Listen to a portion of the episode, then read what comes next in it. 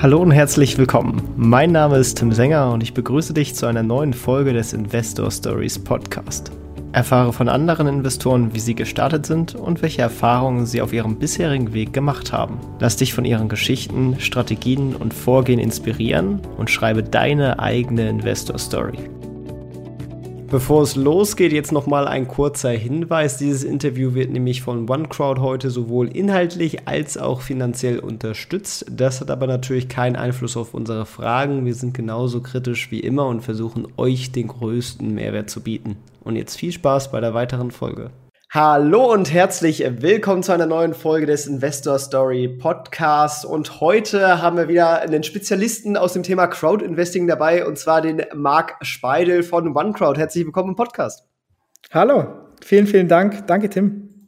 Ja, ich freue mich, dass du äh, da bist und wir ein bisschen tiefer wieder in das Thema Crowd Investing einsteigen können, denn da ist äh, OneCrowd, äh, die, die Firma, für die du arbeitest, ja auf verschiedenen Ebenen aktiv in verschiedenen Bereichen. Ähm, aber äh, vielleicht als Einstieg magst du ein paar Worte über dich erzählen und äh, was OneCrowd eigentlich äh, so macht, um dich mal ein bisschen kennenzulernen. Ja, total gerne. Ich bin jetzt schon seit über einem Jahr Co-Geschäftsführer bei der OneCrowd und ähm, kümmere mich äh, dort eigentlich ganz maßgeblich ein bisschen um die Produktauswahl und auch um die Projektauswahl. Wir haben drei verschiedene Plattformen für diejenigen, die uns noch nicht können, äh, unter der OneCrowd, äh, unter dem OneCrowd-Dach sozusagen haben wir einmal die Seedmatch, einmal die Econiers und einmal die Mezzani. Äh, das heißt, wir sind auch einer äh, von wenigen Anbietern in Deutschland, der äh, drei unterschiedliche Plattformen ähm, hat und auch drei unterschiedliche Finanzierungsansätze verfolgt. Wir haben bei Seedmatch ähm, Startup und sogenannte Scale-up-Unternehmen, also Unternehmen, die eine tolle Idee haben, die vielleicht schon ein kleines bisschen Umsatz haben und auch eine Idee haben, wie sie das Produkt am Schluss äh, in den Markt bringen wollen, die wir gerne unterstützen wollen, wenn wir die Idee gut finden. Wir haben mit Econiers ein, äh, eine Plattform, die sich um das Thema Impact Investing und Nachhaltigkeit äh, äh kümmert, also das ganze, ganze Thema ESG oder SDG, äh, was uns auch selbst sehr am Herzen liegt. Und ähm, da wollen wir Unternehmen unterstützen, die, ich sag mal, die Welt ein kleines bisschen smarter und schöner und vor allem grüner machen. Und ähm, wir haben mit Mezzani unsere Immobilienplattform, wo wir eben auch Immobilienprojekte äh, äh, begleiten wollen und äh, die Entwicklung von Immobilien äh, auch begleiten wollen. Und ähm, ja, macht ganz, ganz viel Spaß, haben wir ganz viele Unterschiede, unterschiedliche Produkte. Da kommen wir bestimmt später nochmal dazu. Und ähm, ja, äh, habe hier ein ganz, ganz tolles Team mit äh, ganz vielen äh, fleißigen Mitarbeiterinnen und Mitarbeitern und wir versuchen jeden Tag ähm, die Welt ein bisschen smarter zu machen und gleichzeitig den Investoren und Investorinnen ein spannendes äh, Investmentangebot zu bieten. Ja, das war ein perfekter Einstieg und hat direkt auch meine zweite Frage, die ich sonst vorbereitet hätte, direkt mit abgedeckt. Das ist sehr gut. Äh, vielleicht noch mal als als Basic-Lehrgang. Äh, Im Endeffekt kann man euch ja in die Kategorie des Crowd-Investings einordnen. Das habe ich ja am Anfang auch schon äh, so betitelt. Aber was verbirgt sich eigentlich den hinter dem Begriff, äh, wie würdest du euch vielleicht von anderen Sachen wie Aktieninvestments oder äh, anderen ähm, Investmentformen sozusagen abgrenzen? Was ist so ein bisschen das Besondere bei euch? Also es gibt ja in diesem ganzen Überbegriff Crowd auch ganz, ganz viele unterschiedliche Anbieter. Wir haben die einen, die sagen, ähm, ihr könnt bei uns ähm, Geld überweisen für eine tolle Idee und das Geld ist weg. Ja, das ist dann so eine Art Spende. Ähm, das, ähm, da gibt es Anbieter im Markt und das durchaus, wenn wir jetzt an äh, spendenfähige Zwecke oder so denken, auch eine sehr, sehr gute Sache. Das möchte ich gar nicht äh, in Frage stellen. Wir haben äh, natürlich auch Crowdfunding-Unternehmen, die sagen, ihr könnt uns Geld schicken und wir schicken euch ein Produkt. Ja, das ist so die, die, die eigentlich die Idee, wo irgendwann mal Crowdfunding herkommt, dass man eben sagt, okay, die haben dann cooles, cooles Produkt für den Endkunden, also für den Privatverbraucher und äh, ich kann mir das da vielleicht über die Plattform kaufen. Wir haben aber gesagt von Anfang an, äh, wer bei uns investiert mit seinem Kapital, bekommt von uns immer äh, ein etwas dagegen, eine Gegenleistung, also ein Zins. Ähm, wir haben sehr, sehr viele verzinste Darlehen. Wir haben aber auch Anleihen, also äh, Produkte, die an der Börse zum Beispiel auch gehandelt werden, wo es eben auch über die Laufzeiten einen Zins gibt. Manchmal gibt es auch einen Bonus, wenn das Unternehmen sich besonders gut entwickelt, dann gibt es sozusagen auf den Zins noch was drauf. Man bekommt also sozusagen immer auch für das eingesetzte Kapital ähm, eine Gegenleistung vom Unternehmen. Und wir haben seit kürzem auch, weil du es gerade erwähnt hast, ähm, Aktien bei uns im Angebot. Wir haben jetzt äh, mit, mit Wekim und Next to Sun ähm, die ersten zwei Produkte bei uns auch wirklich sehr erfolgreich gelauncht. Wir waren selber ganz arg happy, dass das so gut auch von unseren Investorinnen und Investoren angenommen wurde. Ähm, denke, klar, das ist die, die reinste Form des Investments, weil man eben damit auch äh, ähm, sagen wir, Miteigentümer des Unternehmens wird. Und das wollen wir auch weiter ausbauen. Deswegen bin ja ich auch unter anderem äh, vor, vom, vom, vom guten Jahr zur Crowd gestoßen, weil wir eben sagen wollen, wir wollen mehr Anleihen, mehr Aktien machen, auch mehr Produkte machen, die vielleicht auch handelbar sind, äh, um eben die Attraktivität äh, der Investmentmöglichkeiten für die Investoren auch zu erhöhen. Ja, sehr gut. Da würde ich dann auch direkt mal tiefer einsteigen. Du hast jetzt schon ein bisschen die Anlageform angesprochen, äh, Festverzinsung, Aktie. Äh, wie, wie wird denn so ein typisches äh, Investmentinstrument für zum Beispiel ein Startup bei euch strukturiert? Also ähm, partiarisches Nachrangdarlehen ist da was, über das man gerne stolpert. Du hast jetzt schon die Aktie angesprochen, das ist ja auch was Besonderes, was nicht jeder im Angebot hat. Was, was sind da so die Features von, von dem Instrument, an dem man sich da eigentlich beteiligt? Ja, das sagst du völlig richtig, Tim. Das, das Startup hat natürlich äh, normalerweise weder die rechtlichen Rahmenbedingungen, weil da braucht man natürlich auch eine Aktiengesellschaft, noch auch das, äh, sagen wir, die Größe des Unternehmens, dass es auch Sinn machen würde, jetzt gleich mit mit äh, Aktien zu kommen. Ähm, deswegen, also ich höre auch immer wieder die Frage, warum macht er denn nicht nur noch Aktien? Ja, weil das halt äh, auch ganz, ganz oft äh, auch von der Struktur oder von den Kosten oder vom Aufwand gar keinen Sinn macht für beide Seiten. Insofern, es muss schon auch passen. Äh, insofern, du hast, du hast recht. Ähm, klassischerweise, wenn bei uns ein, ein Startup-Unternehmen äh, anfängt äh, anzufragen und wir wollen eben durch die unterschiedlichen Produkte auch einen gewissen, gewissen Mehrwert über eine gewisse Laufzeit oder eine gewisse Zeit den Kunden zur Verfügung stellen, dann sagen wir ganz klar, okay, äh, klassischerweise partiarischer Nachrang macht dann am meisten Sinn. Äh, damit äh, stärkt das Unternehmen äh, die Bilanzstruktur. Äh, wir können da klassischerweise mit einem attraktiven Zins für die Investorinnen und Investoren aufwarten und ähm, versuchen da auch immer, das was uns auch fast überall gelingt, immer noch einen attraktiven Bonus mit, mit zu verhandeln, dass wir eben sagen, okay, die Entscheidungsbefugnisse bleiben bei den Unternehmen. Die können ähm, auch mit dem Geld sich weiterentwickeln und weiter wachsen. Und die Investoren bekommen aber nicht nur einen Zins, sondern haben auch die Möglichkeit, eben am Erfolg des Unternehmens zu partizipieren. Und das ist eigentlich aus meiner Sicht das Beste aus beiden Welten.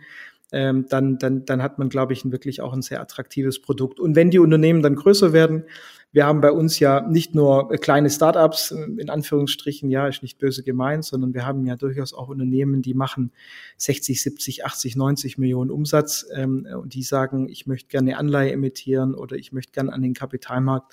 Ähm, dann äh, bieten wir natürlich auch Wertpapiere bei uns auf der Plattform an und im besten Fall äh, dürfen wir das Unternehmen dann vom Startup bis zum bis zum Börsengang sozusagen begleiten. Wir hatten ja ein Beispiel mit der Vegans, äh, die ja bei uns auch äh, einige Transaktionen gemacht haben, äh, Nachrangdarlehen, Anleihe und die sind ja auch an die Börse gegangen. Insofern ist für uns natürlich sehr, sehr schön, wenn wir sehen, dass aus einer Idee und aus einem ersten Funding am Schluss dann auch eine große börsengelistete Aktiengesellschaft wird und auch eine erfolgreiche natürlich.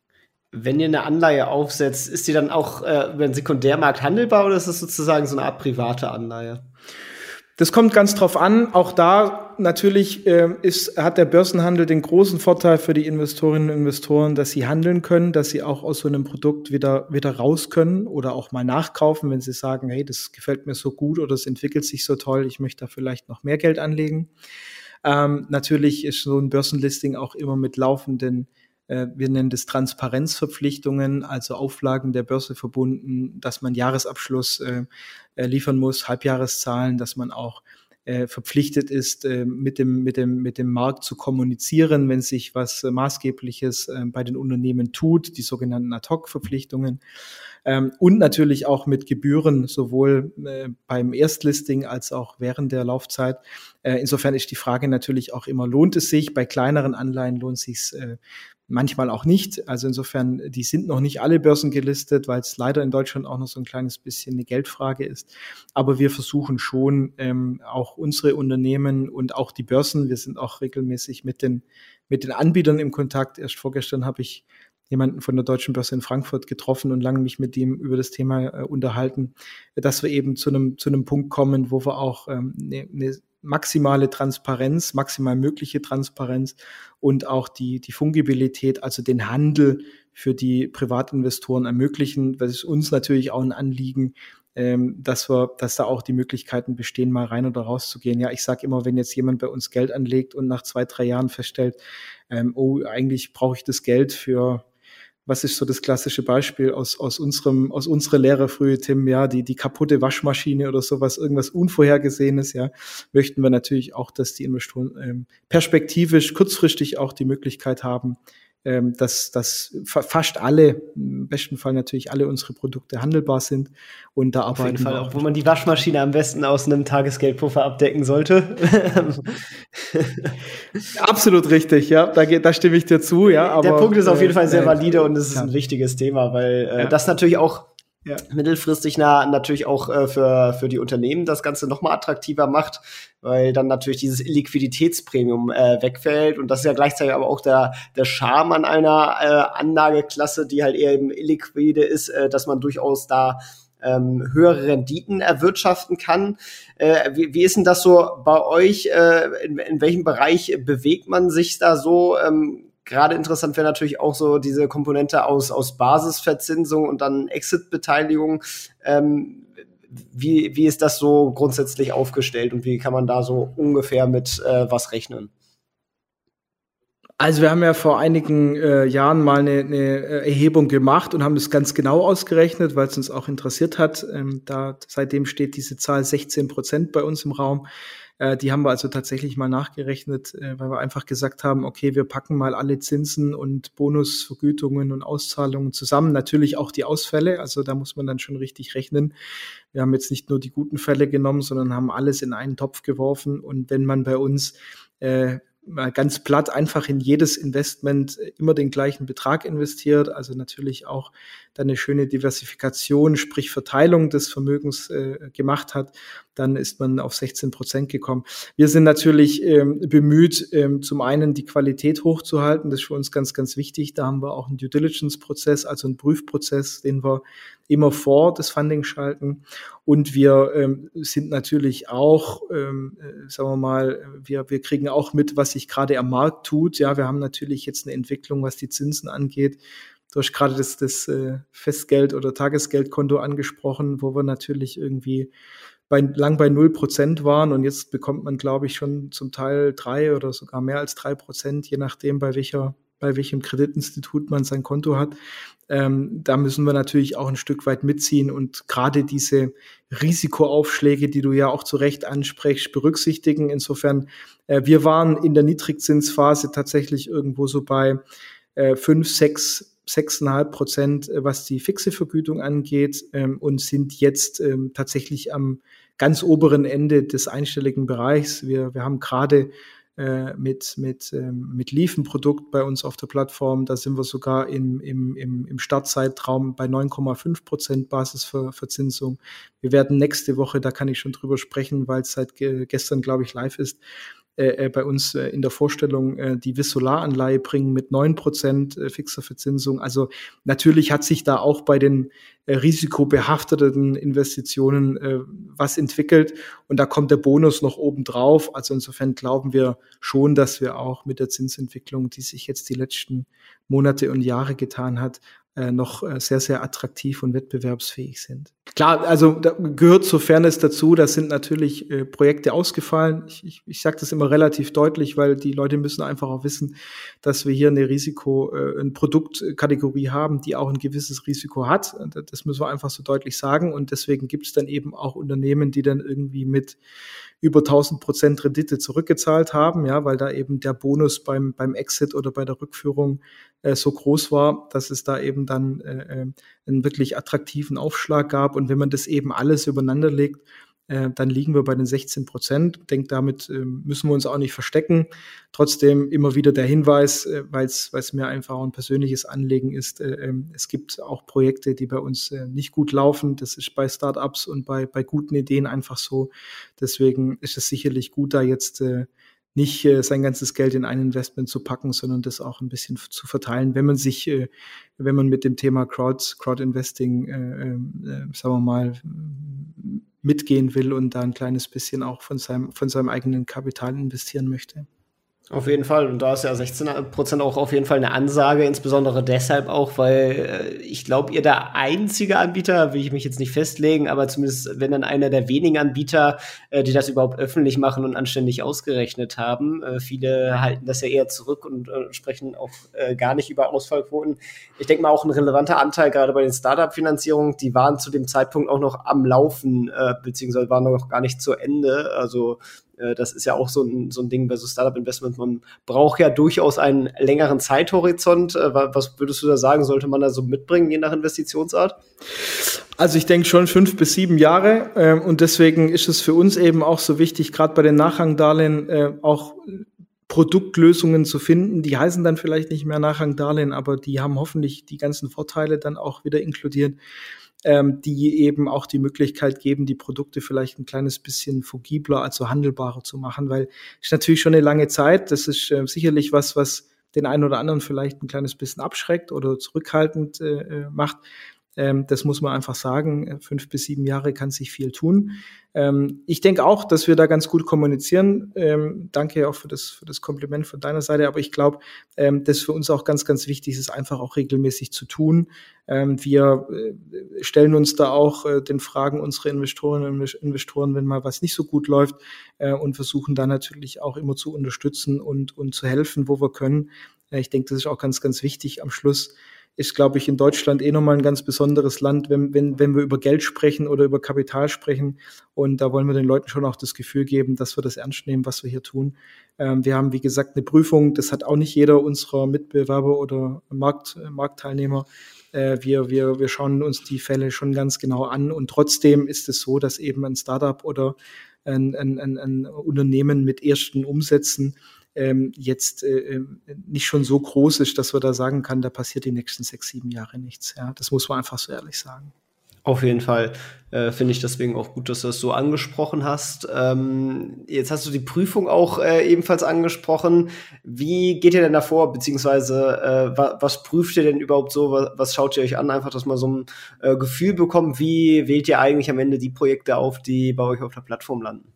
Also das kommt ja bei den 16 Prozent noch dazu. Darüber haben wir jetzt noch gar nicht gesprochen. Das ist zum einen die Rendite, aber zum anderen bieten wir ja auch, und das kommt bei vielen unserer Investorinnen und Investoren ja auch sehr, sehr gut an, ähm, eben dieses Impact Investing, ja, das ist für uns ein ganz, ganz wichtiger Punkt. Äh, danach suchen wir auch aus. Natürlich muss eine gewisse ähm, äh, Tragfähigkeit des, des Geschäftsmodells, äh, eine gewisse Liquidität des Unternehmens äh, ein, ein glaubwürdiger, auch äh, von uns äh, zumindest im, im Rahmen der Möglichkeiten geprüfter Businessplan für die nächsten Jahre da sein.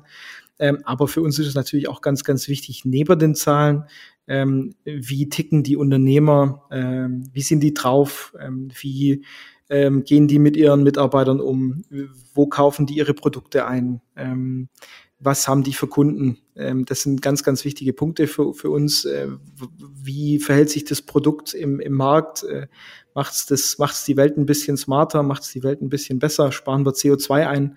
Ähm, das sind alles Themen, die für uns ganz, ganz wichtig sind, weil wir wissen, dass unsere Investoren und Investoren äh, sich das Thema ganz genau anschauen, aber es für uns auch ein eine Herzensangelegenheit ist. Wie gesagt, wir haben mit Econiers äh, ja nicht umsonst auch eine Plattform, die sich ausschließlich um äh, Nachhaltigkeitsthemen nach den äh, 16 SDG Goals richtet. Also insofern äh, ähm, da haben wir schon auch eine klare Abgrenzung, wo wir sagen, wenn ein Unternehmen in diesem Bereich besonders hervorzuheben ist, äh, haben wir dafür auch eine separate Plattform, wo wir eben sagen, äh, neben der Rendite äh, gibt es hier eben auch die Möglichkeit, ein kleines bisschen was fürs grüne Gewissen zu tun. Und äh, ich denke, wir lesen es den ganzen Tag in der Zeitung, äh, die Diskussion zum, zum Heizungsgesetz mit Habeck und, und die Diskussion zu unseren Gas- und Strompreisen, ja, die, die, die sind ja, die sind ja an den Stammtischen angekommen und deswegen glaube ich, ist es für uns alle auch ganz, ganz wichtig, uns anzuschauen, in was wir investieren und wo wir unser Geld parken. Ja, ich denke, das ist ein Trend, ähm, da wirst du mir zustimmen, der sich auch nicht aufhalten lässt. Auf jeden Fall, ja, das äh, sehe ich auch so und äh, des, deswegen auch äh, sehr, sehr spannend die Unterteilung, weil äh, so ein bisschen äh, wie, wie grenzt ihr dann ab sozusagen, wenn es jetzt eine Art Startup-Unternehmen ist, ob ihr das jetzt zu Seedmatch packt oder, oder auf Econiers, beziehungsweise ist es dann einfach pauschal, wenn es einen Impact-Gedanken hat oder ähm, wie nimmt ihr da die, die Zwischenaufteilung vor? Ja, also das ist tatsächlich nicht ganz stark geregelt. Das möchte ich schon ehrlicherweise zugeben. Wir äh, haben das maßgeblich an die an die Goals der UN, also der SDGs, äh, äh, geknüpft, dass wir eben sagen, okay, wenn wirklich jemand ähm, im Photovoltaik, erneuerbare Energienbereich, im Nachhaltigkeitsbereich ist, dann ist es eher ein Thema für Econiers, also unsere Impact-Nachhaltigkeitsplattform. Ähm, wenn es um äh, smarte Ideen geht, wo man wirklich sagt, okay, da ist einer mit einer coolen Idee, vielleicht mit einem coolen Produkt unterwegs, dann würden wir das eher bei Seedmatch äh, platzieren, weil wir sagen, okay, ähm, das ähm, hat vielleicht keinen klassischen Nachhaltigkeitsgedanken in dem Sinn, macht die Welt aber vielleicht doch ein kleines bisschen smarter oder besser oder sicherer. Ja, das, da gibt's ja verschiedene, verschiedene Ansätze, wo wir sagen, das sind, das sind wirklich coole, auch ähm, äh, coole Ideen, coole Gründer, die eben sagen, sie haben hier eine, eine, eine, ein Produkt, das sie auch in den Markt bringen wollen, das auch schon erste Umsätze macht, aber wo wir eben diesen klassischen Nachhaltigkeitsfußabdruck jetzt nicht äh, auf den ersten Blick sehen. Ja, aber grundsätzlich gilt für alle unsere Plattformen. Ähm, das soll jetzt nicht heißen, wie gesagt, dass wir außerhalb von Econiers irgendwie gerne äh, äh, Unternehmen aus der Waffenlobby äh, platzieren, ja, sondern äh, wir, wir haben natürlich dieses, dieses Nachhaltigkeitsdenken überall, ja, aber ähm, wie bei Seedmatch haben wir eben klassischerweise den Gedanken, junge Unternehmen zu fördern mit einer guten Idee und bei Econiers eben klassischerweise das Thema Nachhaltigkeit, wenn es im Fokus steht. Also mit Impact Investing äh, die Welt auch ein bisschen besser und grüner zu machen.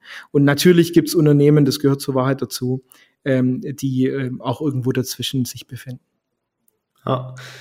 Jetzt wird ja gerne mal kritisiert am, am, am Crowd-Investing, äh, dass äh, warum sollte man das machen, wenn man sich das Geld auch irgendwie von der Bank oder von einem anderen Venture Capitalisten holen kann.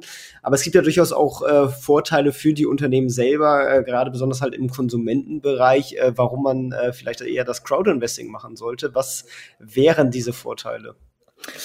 Also das, das kommt wirklich drauf an. Ich will jetzt auch nicht die Arroganz besitzen zu sagen, unsere Lösung ist definitiv immer die beste. Ähm, wir haben die Erfahrung gemacht, auch in den letzten Jahren, dass es Produkte gibt. Ich war am Montag bei einer Veranstaltung hier in Dresden.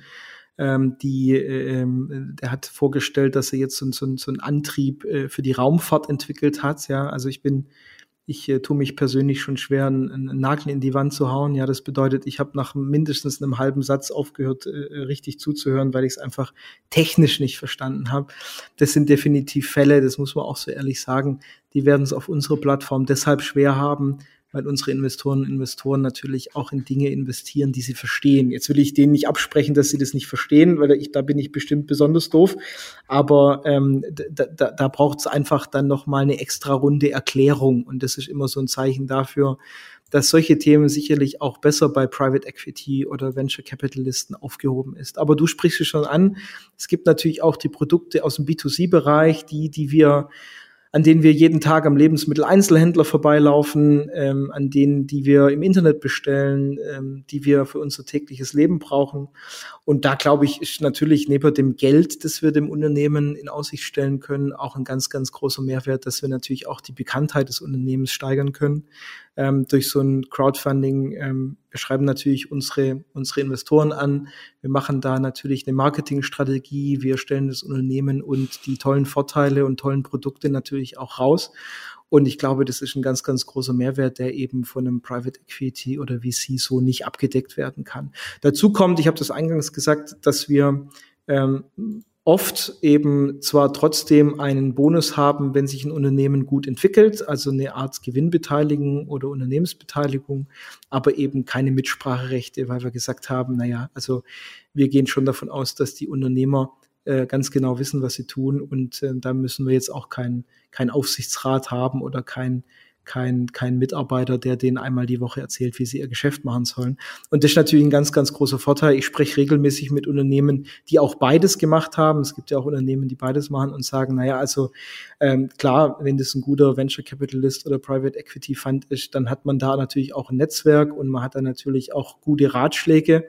Aber da ist schon der ein oder andere auch dabei, der sagt, naja, ähm, die mischen sich natürlich auch ein bisschen ein und die haben natürlich auch zu den Themen eine eigene Meinung was die, was die Gründer dann meistens, äh, was den Gründern dann meistens nicht so gut gefällt. Also insofern, es ist eine Abwägungssache. Ähm, bei uns ist auch nicht alles super, ähm, was, was das Thema angeht, aber ich glaube, wir bieten eben gerade für die B2C äh, ähm, Themen, gerade für attraktive Themen für private Investoren, private Kunden, äh, sicherlich Mehrwerte, die andere Investoren so nicht bieten können.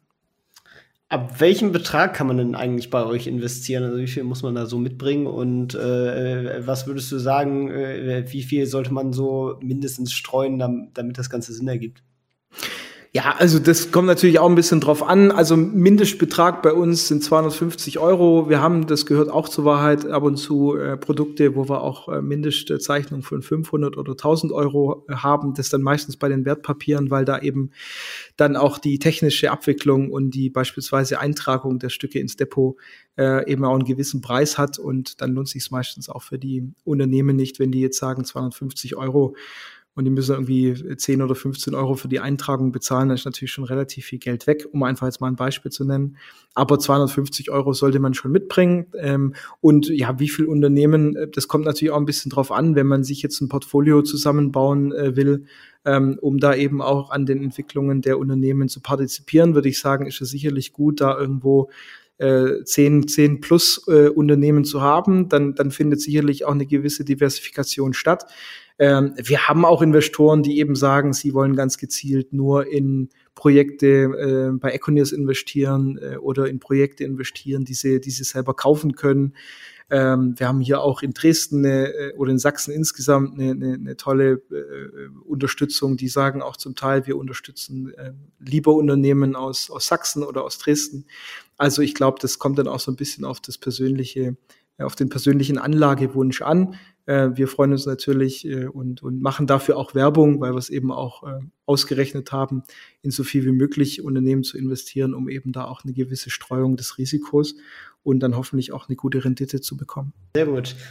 Dann äh, sind wir, glaube ich, auch tatsächlich durch äh, fast alle Sachen durchgehoppelt, äh, die ich mir so rausgesucht hatte. Mich würde natürlich irgendwie noch mal äh, interessieren, äh, was hattet ihr denn jetzt vielleicht schon so für Erfolgsgeschichten, äh, dass einfach mal so ein paar Beispiele nennst, dass man ein bisschen äh, besseres Gefühl äh, für, für die Projekte, die da so finanziert wurden, bekommt. Äh, du hast ja auch schon die Veganz angesprochen, das natürlich auch, äh, was durch den Börsengang dann äh, relativ viel Aufmerksamkeit gesehen hat und was man vielleicht auch schon mal im Supermarkt gesehen hat, aber äh, da ist bestimmt noch mehr, vielleicht magst du davon ein bisschen teilen. Ja, äh, das mache ich sehr, sehr gerne. Also ähm, in allen Bereichen haben wir, glaube ich, äh, Erfolge gefeiert. Wir sind ganz arg stolz, dass wir bis heute, da klopfe ich jetzt mal imaginär auf den Holztisch, damit äh, das Mikrofon nicht gestört wird, ähm, bei unserer Plattform Mezzanine, also unserer Immobilienplattform, noch keinen Ausfall hatten. Ich glaube, allein das ist ein Zeichen, dass wir wirklich uns auch die Mühe machen, die Projekte uns genau anzuschauen. Ähm, wir haben äh, bei unserer Nachhaltigkeitsplattform dieses Jahr mit ETPTete, glaube ich, ein wirklich tolles äh, ähm, Ergebnis äh, erzielt. Ähm, auch mit einer meiner Meinung nach richtig coolen Geschichte, ja. Also ähm, äh, rettet das Gemüse und ähm, äh, die, die Dinge, die eben nicht in den LEH kommen, weil sie jetzt nicht, äh, nicht den Normen oder den Vorstellungen der, der großen Ketten äh, entsprechen, fand ich eine ganz, ganz gute Geschichte. Kam auch bei unseren Investoren wirklich toll an. Da bin ich ganz gespannt, wie es weitergeht. Ähm, ja, Vegans habe ich schon gesagt. Ähm, ich glaube, wir haben ähm, jetzt mit der Vissolaranleihe ein spannendes Thema im Bereich Wärmepumpen.